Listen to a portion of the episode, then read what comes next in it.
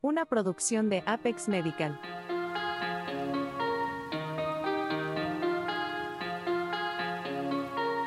Ferulita para el alma.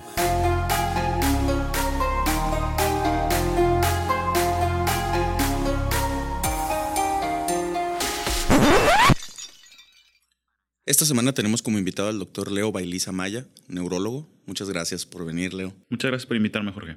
Vamos a discutir sobre las particularidades del neurólogo entre la serie de los episodios vocacionales para nuestros compañeros médicos generales. Bienvenido, Leo. Primero, platícanos el, dónde estudiaste medicina y por qué. Estudié medicina en la Universidad de Sonora. Eh, soy de la cuarta generación de la Escuela de Medicina. Cuando tenía 18 años empecé a estudiar medicina. Yo venía de la especialidad técnica en computación y reflexionando cómo quería vivir mi vida, pensé que era mucho más práctico el ser médico que el ser eh, ingeniero en sistemas en aquel entonces. Bueno, fue un error, pero estudié medicina. Es un tema recurrente con todos los invitados. ¿Y por qué estudiaste medicina? Por pendejo. sí, sí, yo, yo sería un ejemplo de ello quizás. y es después. Después eh, estudié eh, dos años de la especialidad en medicina interna a cargo de la Secretaría de Salud del Estado de Sonora. Posteriormente me fui al Instituto de Neurología, eh, Instituto Nacional de Neurología y Neurocirugía en la Ciudad de México. Ahí estudié la especialidad de neurología, que son tres años. Posteriormente hice dos altas especialidades, una en neuropsiquiatría y una en demencias. Y tengo una maestría en ciencias. Trabajé eh, sobre el perfil cognitivo de los pacientes con encefalitis autoinmune. Entonces, aunque soy neurólogo eh, de formación y veo lo que un neurólogo suele ver, también por el resto de formación que tuve, tengo una inclinación a ver trastornos neuropsiquiátricos. Está ultra específico ese asunto, ¿no? Parece como el chiste de Polo Polo de los niños negros con menos de tres pelos en el huevo izquierdo. y sin embargo, no me gustaría que ese, ese grado de especificidad pudiera disuadir a alguno de nuestros escuchas de perseguir la especialidad. Antes de seguir, platícanos, ¿qué sentiste tú especialmente, tú como reto en, en tu licenciatura? Primero, ¿qué, ¿qué fue lo más difícil para ti? Supongo que es la disciplina que tiene uno que tener para leer, ¿no? Leer es extremadamente aburrido y debería ser la lectura de comprensión una de las habilidades más importantes que tenga el estudiante de medicina. No solo tenemos que leer libros eh, difíciles en español, sino también tenemos que aprender a leer en inglés y aprender a absorber el lenguaje técnico en inglés. El desperdiciar, voy a llamar, o el utilizar el tiempo de tu juventud encerrado leyendo, eh, pues creo que es una de las cosas más difíciles que puede hacer uno estudiando medicina. Aún si te gusta leer, pasar tanto tiempo estudiando para exámenes o incluso no dormir por estar estudiando, pues es un sacrificio de tiempo importante. Yo les digo a los morros que nos volvemos adolescentes treintañeros. Sí sucede, ¿no? Las borracheras en la residencia son como una agitación de querer vivir lo que no viviste de tiempo antes. Exactamente. Exactamente. Y, y, o sea, creces en el aspecto académico, pero no creces en el aspecto social. ¿Dónde hiciste el internado tú? El internado lo hice en el Seguro Social aquí en Hermosillo. ¿Hubo algo, alguna anécdota digna de platicarse del internado? Hubo algo que me llamó mucho la atención sobre cómo yo tenía contacto con las personas.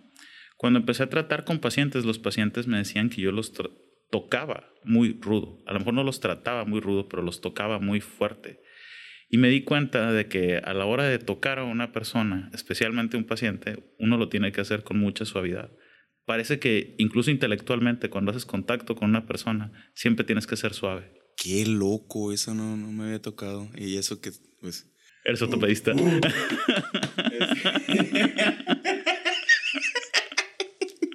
¿Tu servicio dónde fue? Lo hice en Villajuárez, Sonora, pero una parte del tiempo que hice el servicio social estuve en el Instituto Nacional de Neurología, elaborando mi tesis de neurología. Mi tesis fue sobre esclerosis lateral amiotrófica. De hecho, el, trabajo de investigación donde trabajé para mi tesis pues fue parte de un estudio que se publicó y pues vaya, tiene algún número pequeño de citas por ahí. Fue interesante.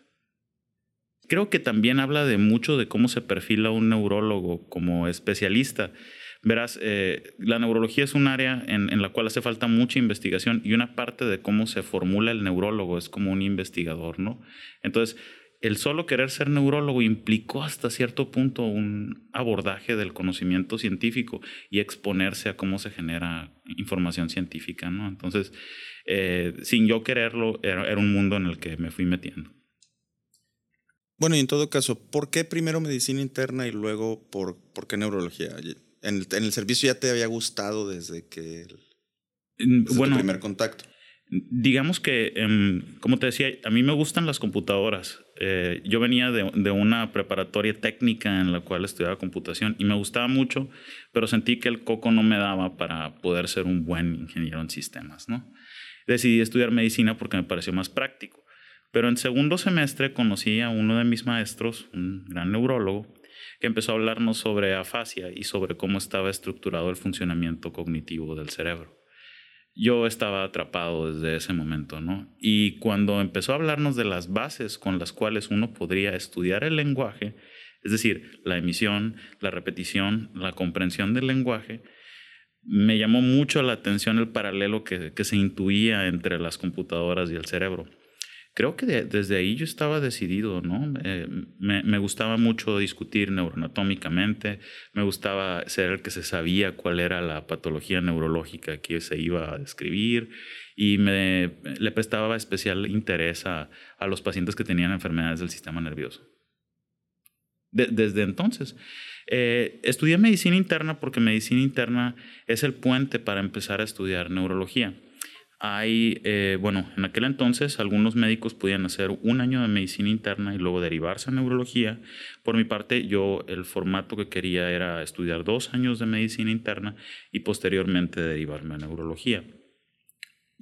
Incluso inicialmente yo quería ser internista, pero un buen maestro mío, internista, él me dijo, Leo, a mí nadie me busca para que le trate la diabetes. Eh, realmente no es útil para tu formación ser un internista y los neurólogos que son internistas y a su vez son neurólogos generalmente dicen desperdicié el tiempo cuando pude haberme estado concentrando en un área de la neurología. Siendo el, sistema nervioso uno de los órganos o de los sistemas menos comprendidos en el cuerpo humano, pues era lógico que darle más tiempo al área en la cual me iba a desarrollar el resto de mi carrera, pues fuera más importante. Entonces decidí hacer dos años, eh, luego me fui al Instituto de Neurología, donde pasé tres años de intensa actividad académica. El hospital eh, balancea esta visión del neurólogo como investigador, como un médico asistencial, pero esencialmente como un, ¿qué podrías decirle? Como un clínico, ¿no? Como un intelectual de la medicina, diría yo, porque la única manera de comprender eh, una enfermedad neurológica es pensando a partir de, primero que nada, la clínica eh, y luego tratar de, a partir de la clínica y de la neuroanatomía, realizar un diagnóstico etiológico. Esto no se puede hacer si no estás pensando cuidadosamente y tienes el, eh, digamos, el método adecuado de reducir las quejas subjetivas del paciente, la historia clínica y los hallazgos dentro de pensamiento neurológico. Y el pensamiento neurológico es algo a lo que la gente, especialmente los estudiantes de medicina, les tienen miedo. De hecho, se ha hablado de algo eh, como la neurofobia, entre comillas, ¿no? Que es que los estudiantes de medicina no les gusta eh, nada que tenga que ver con neurología porque tienen que pasar por el filtro de la neuroanatomía. Entonces, la mayoría de los estudiantes se enfrentan a la neuroanatomía y dicen, no sabes qué, una especialidad sobre el sistema nervioso, paso, ¿no? Me voy a algo que no involucre esta, es que a mí se me hace muy, muy cabrón tratar de aprender anatomía sin tenerlo en las manitas. Sí. Y si no vas a abrir una cabeza, se me hace muy cabrón tratar de aprender neuroanatomía. Yo lo que sé de neuroanatomía es por mi preparación de columna y pues es periférico nada más, pero es hasta que ya lo vi. Te puedo decir que de verdad aprendí anatomía cuando empecé a abrir gente, no en la escuela. Hay gente que, especialmente neurocirujanos, que dicen que el que no ve un cerebro eh, no puede en realidad comprenderlo. Pero no estoy seguro si siempre se sostenga la lógica para la labor del clínico. Porque el clínico tiene que concentrarse en resolver el problema de un paciente a partir de la teoría que nace del estudio del sistema nervioso. Ah, no, yo digo nada más en el aspecto mnemotécnico, ¿no? ¿Cómo me lo voy a aprender si no lo tengo en las manitas? Es todo para, muy personalmente. No, y, y tiene un sentido quirúrgico que se sostiene, pero eh, esto es algo de lo que se quejan los estudiantes cuando estudian neuroanatomía. Yo, ¿por qué me voy a aprender todo el trayecto del sexto nervio craneal si al final yo lo que voy a ver es una parálisis y voy a pensar hipertensión endocraneana? Entonces, los planes de estudio que tienen a la neuroanatomía quirúrgica, entre comillas, como el límite que tiene uno que franquear para poder ser neurólogo clínico, a mí se me hace que eh, disminuyen la población de alumnos que podría ser un buen neurólogo, porque finalmente la neuroanatomía con la que trabaja el neurólogo es una que más bien tiene que ver con el síndrome y la localización, justo para hacer un diagnóstico etiológico en el pensamiento neurológico. Entonces, eh, no es la misma forma de ver la neuroanatomía la que tiene un neurólogo, la que tiene un neurocirujano, por supuesto, y la que tiene un psiquiatra. Es eh, porque el, psiquiatra, por ejemplo, va a saber más de neurotransmisores y de eh, posiciones eh, muy, muy pequeñas y muy, muy importantes del sistema nervioso central. Mientras que, por ejemplo, el neurocirujano tendrá que saber de huesos, tendrá que saber de meninges, de vasos sanguíneos. Ojalá supieran de huesos esos cabrones. y coco que se abre es coco que se pudre. Eh, ¿Qué se puede decir? No, yo, he visto grandes éxitos de los colegas neurocirujanos, aunque ciertamente creo que el, primer neurocirujano eh, que hubo sí tuvo una tasa de mortalidad extremadamente alta, ¿no? Es una especialidad mortal abrir la cabeza a alguien. Hace poquito, y, y abriendo un paréntesis muy grande, estaba leyendo un artículo del British Medical Journal de tendencias sociopáticas entre los especialistas de medicina. Ajá. Y al menos en Gran Bretaña el primer lugar lo tiene el cardiotorácico, el segundo lugar lo tiene el neurocirujano y el tercer lugar lo tiene el ortopedista. Ah, ¿qué tal? Porque las primeras dos hablan sobre la relación que tiene el médico sobre el control, ¿no? La diferencia entre vida y muerte es fracciones de milímetro en cirugía cardiotorácica y en neurocirugía. Y en el caso de la cirugía ortopédica es el tipo de procedimientos pues suelen ser cruentos metemos sierras, metemos taladros, metemos tornillos y lo hacemos con un pinche gusto que hasta se me hace agua la boca. Y sí somos aparentemente los tres más, más sociópatas. Hay un, concepto que le llaman callosidad emocional que está relacionado con la, con, el constructo de sociopatía, ¿no? Que tiene que ver qué tanto se te contraen los vasos sanguíneos, qué tanto te cambia el ritmo respiratorio y qué tanto una serie de fenómenos autonómicos suceden cuando haces daño. Y las pupilas. A las pupilas, exactamente. Sí, entonces, vaya, yo no hubiera tenido eh, la capacidad, los atributos como para ser un cirujano, si bien me parece fantástico, estelar, formidable, los, la clase de procedimientos que hacen. Verdaderamente la responsabilidad que uno carga en unos milímetros o en un impulso es, es grande como para cargarla. Sí, está, está. ¿Cómo es más o menos, ya, ahora ya que ya terminaste, ya tienes tu consulta establecida, cómo es tu día a día? Para que sepan tanto pacientes como estudiantes que quisieran perseguir la especialidad a que, a que tenerse. Bueno, eh, por mi parte, yo solo trabajo en el sector privado. Eh, ya no trabajo en un hospital público. Eh, previamente tenía una carrera en un hospital público donde trabajaba en investigación un poco, tenía alumnos un poco y era asistencial otra parte. Resultó una experiencia formidable, pero que demandaba una cantidad de energía muy importante y aunque tenía mm, sus méritos, desarrollar personal, eh, tener alumnos con buenas preguntas, tener de vez en cuando una publicación y atender a muchos pacientes, eh, resultó extenuante.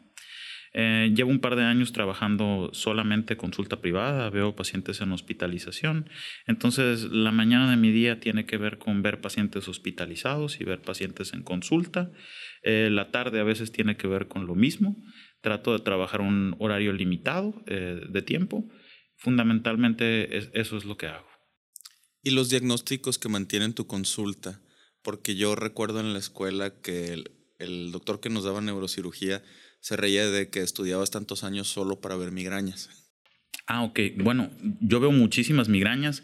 em, o muchísimos pacientes con migraña y dolor de cabeza. Em, quiero pensar que a muchos de ellos les va bien porque generalmente es cosa de una o dos consultas y un problema que causa mucha discapacidad y que causa mucho sufrimiento a las personas, en la, actualidad tiene tratamientos biológicos y de orden médico eh, eficaces, ¿no? Eh, también yo veo demencia, eh, que es una de las patologías neurológicas o uno de los síndromes neurológicos por excelencia, que incluye a la enfermedad de Alzheimer, al Parkinson y a la enfermedad vascular cerebral en la globalidad. Como tal, eso también se agrega con síndromes neuropsiquiátricos, ¿no? de los que también veo en su presentación de demencia o en su presentación de síndromes lesionales cerebrales. Además, veo neurología general, eh, epilepsia, veo infartos cerebrales, veo diagnóstico diferencial neurológico en la medicina interna, en algunas ocasiones veo eh, patología neuromuscular. Y finalmente, eh, también veo un bloque de pacientes con síntomas psiquiátricos o con padecimientos médicos no relacionados con eh, la neurología, pero que entran en un diagnóstico diferencial neurológico, ¿no? Entonces, esencialmente eh, lo que hago es aplicar un abordaje neurológico al problema del paciente y ver si pescando de esa manera obtenemos un diagnóstico. Generalmente cuando obtenemos el diagnóstico, muchas veces es, por ejemplo, un infarto cerebral cardioembólico. Se lo envío al cardiólogo. Un paciente que tiene diabetes descontrolada y desarrolló epilepsia, bueno, lo ve el internista. O un paciente que sencillamente tiene que ser seguido por un neurólogo, bueno, yo lo seguiré ese es más o menos cómo está nutrida mi consulta.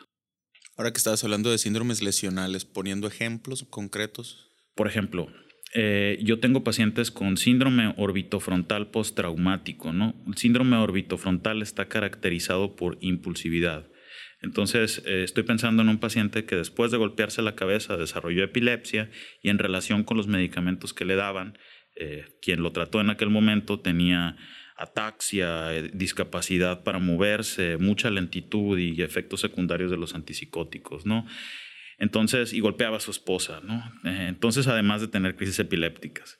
Entonces, eh, el, tratamiento mm, se tuvo que orientar a no causar tantos efectos secundarios con los fármacos antiepilépticos y controlar el cuadro psiquiátrico sin causar efectos secundarios. De suerte que el paciente a lo largo del curso de su tratamiento pudo desarrollar control de crisis, relativa ausencia de efectos secundarios de antiepilépticos y control de la impulsividad mediante un recurso médico eh, que no le causaba tantos efectos secundarios. Entonces, este sería un paciente que tiene un síndrome lesional. O otros síndromes lesionales que nos toca ver, por ejemplo, mm, pues la demencia vascular. El paciente viene con problemas eh, para concentrarse, para funcionar en el trabajo, y resulta que esto está relacionado con fallas ejecutivas eh, que son relacionadas a un infarto cerebral. Función ejecutiva es algo que se utiliza muy fácil como término en la medicina, pero es la, la, capacidad de adaptarte al medio de trabajo, al medio social y de estar manteniendo una velocidad y una adaptación en un medio cambiante. Entonces, una persona que sufre una lesión cerebral generalmente desarrolla un síndrome lesional de falla ejecutiva. Eh, ¿Qué otras cosas eh, podemos ver como síndromes lesionales? Llegamos a ver también eh, problemas de memoria que están relacionados con lesiones de áreas del cerebro que tienen que ver con la memoria. Y un, síndrome que no es lesional, pero que vemos muchísimo, es el síndrome confusional, el delirium, ¿no? Que nos toca abordarlo también como neurólogos y hacer diagnóstico diferencial. ¿Qué consejo le tendrías a los muchachos que están ahorita haciendo la residencia que quisieran optar por neurocirugía? Eh, si quieren estudiar neurocirugía. Perdón, si quieren estudiar neurocirugía, no se metan a medicina interna. Mm, no, para neurología. Para estudiar neurología, yo creo que lo que tienes que saber, eh, primero que nada, es que tienes el, el, tipo de personalidad como para fascinarte respecto a la vida de un paciente y lo que le está pasando y cómo esto es explicado por un padecimiento neurológico. Muchas veces los neurólogos pasamos mucho tiempo hablando con los pacientes, mucho tiempo explorándolos, porque como es tan eh, exhaustivo el método, ahora sí exhaustivo, el método que utilizamos para encontrar el síndrome correcto e identificar la causa correcta, esto no se puede hacer en cinco minutos. Pero es muy satisfactorio para aquel que conoce cómo se hace clínica el encontrar que a partir de un método clínico tú puedes ayudar a una persona a vivir mejor. Entonces, yo creo que si alguien tiene eso, esa fascinación a partir de eh, la clínica y de la neuroanatomía, decir, wow, encontré este síndrome muy especial en este paciente y ahora que sé qué síndrome tiene, sea que no tiene manera de ayudarse, que hay un número de pacientes con lesiones que van, van a hacer eso, pero más frecuentemente en la actualidad lo vamos a ayudar de esta manera. ¿sí? Porque curiosamente antes se decía, no es que en la neurología no curas nada eh, y eso me parece que está lejos de ser verdad en la actualidad. Eh, las patologías que más causan discapacidad en, este momento, por ejemplo, podrías hablar de dolores de cabeza o podrías hablar de esclerosis múltiple o podrías hablar de stroke, tienen abordajes específicos neurológicos que cambian la historia natural de la enfermedad y en algunos casos la curan, con todo y que sea neurológico. ¿no? Entonces, pues una persona que tenga esta tenacidad, que le, guste estudiar y que tenga la fascinación por la localización neuroanatómica, creo que sería un buen candidato para estudiar neurología. Muy bien, fíjate, nada más para lucir un poquito de cultura general. Esa, esa actitud de la neurología no, no cura nada. De hecho, tiene nombre. A finales del siglo XIX se le llamaba nihilismo asténico. Era una corriente filosófica en medicina que decía mejor ni le muevas. Y curiosamente se acabó en el momento en el que se descubrió la anestesia general. Ok. ¿Cuáles eran los casos prototipos del nihilismo asténico? Precisamente el, hubo un intervalo entre 1848 y 1942. Fue, e, ese era el, el, el, de este, el periodo había un caso de un señor que se llamaba Phineas Gage. Este vato trabajaba en un ferrocarril clavando postecitos, marcadores para romper la piedra. Y un día le explotó una carga de pólvora y le mandó una vara de metal a través de la cara. Le atravesó el pómulo izquierdo, perdió el ojo y un cachito del óvulo frontal. La barra ahorita está en, exhibición en, la Escuela de Medicina de Harvard. de Harvard. ¿Cómo no? Y lo tienen reconstruido tridimensionalmente. De hecho, el caso de Phineas Gage es un caso prototipo de un síndrome orbitofrontal, que, creo que es una de las eh, áreas de trabajo más importantes como para hablar de un síndrome lesional en neurología. Phineas Gage, de ser un tipo, digamos, ejecutivo, ordenado, serio, se volvió impulsivo, fiestero o coqueto, ¿no? Sí, y, se murió como consecuencia de una crisis comicial aparentemente, creo que broncoaspiró, es muy, muy poquito lo que se sabe. Sobrevivió 12 años después del accidente con la varilla y le cambió por completo la personalidad y sentó las bases para lo que posteriormente sería conocido como leucotomía. Leucotomía, ok. E, esto es muy interesante porque lo que pasa es que le podías romper en pedazos el cerebro a una persona y sin embargo quedaba una persona funcional. Entonces, esto quería decir que no todo el cerebro era necesario. Muy, muy Hannibal Lecter, no, necesitas esto. Eh, pero mm, no siempre queda bien. Si tú hablas de lesionar el lóbulo frontal de manera deliberada, por ejemplo, en el caso de Phineas Gage, y tienes un paciente psiquiátrico, tienes un paciente psiquiátrico que se agita y le quitas las em, fibras que lo mantienen inhibido, pues vas a tener un paciente mucho más difícil de inhibir. Caso contrario, hay lesiones del lóbulo frontal, eh, lesiones del lóbulo frontal medial específicamente, em, que causan apatía. La leucotomía frontal más bien buscaba esto, desconectar las fibras que causan activación de la conducta y más bien, en vez de que el paciente fuera excesivamente impulsivo, impulsivo sea cual fuera el padecimiento psiquiátrico que tenía, quizás psicosis, pues ahora lo volvías eh, apático. Entonces ya no se agitaba, estaba sentadito en tu silla. Y lo triste es que fue mucho antes de la imagenología funcional y no podíamos saber si esos pensamientos y sensaciones estaban ahí, pero no había manera de expresarlos y ejecutarlos. Lo más probable es que permanecieran. Pero bueno, con esa nota funesta damos por terminado el episodio del neurólogo. Muchas gracias, Leo, por acompañarnos. Y muchas gracias a todos los escuchas por soportarnos otra media hora. Nos vemos en una semana. Ferulita para el Alma, conducido por el doctor Jorge Cardosa Encinas y producido por Axel Valdés.